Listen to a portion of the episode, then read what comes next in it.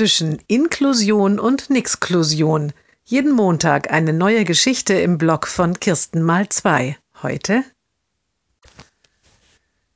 Der Junge soll eingeschult werden, aber wo? Die Mutter möchte, dass er an einer normalen Grundschule lernt, vielleicht in einer ausgelagerten Sonderschulklasse.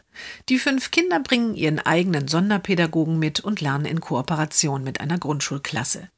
Sehen ist besser als nur davon hören, denkt sich die Mutter und macht einen Hospitationstermin in einer solchen Klasse aus.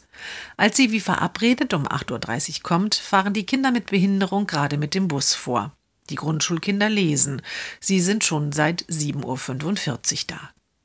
Die Kinder der Außenklasse gehen in ihr eigenes Klassenzimmer, das neben dem der Grundschüler liegt. Sie frühstücken jetzt erst einmal. Dann holen sie ihre Arbeitsmaterial, arbeiten an ihren Förderplänen. In der dritten Stunde gehen sie in das andere Klassenzimmer. Dort steht jetzt Religion auf dem Lehrplan.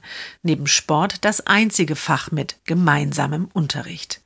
Die Kinder mit Behinderung malen ein Bild, während die Religionslehrerin mit der Grundschulklasse über christliche Feste spricht.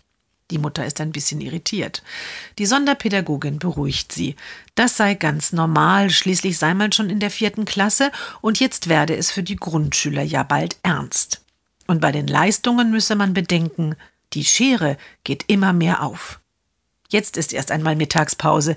Die Mutter steht auf und will in die Mensa gehen. Doch die Sonderpädagogin hält sie zurück. Wir essen immer hier im Klassenzimmer. Die Mensa ist zu groß und zu laut.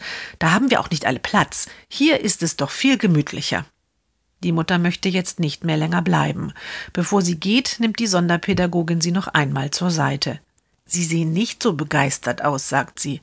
Aber glauben Sie mir, gerade die mongoloiden Kinder profitieren von dieser Klasse immer ganz besonders.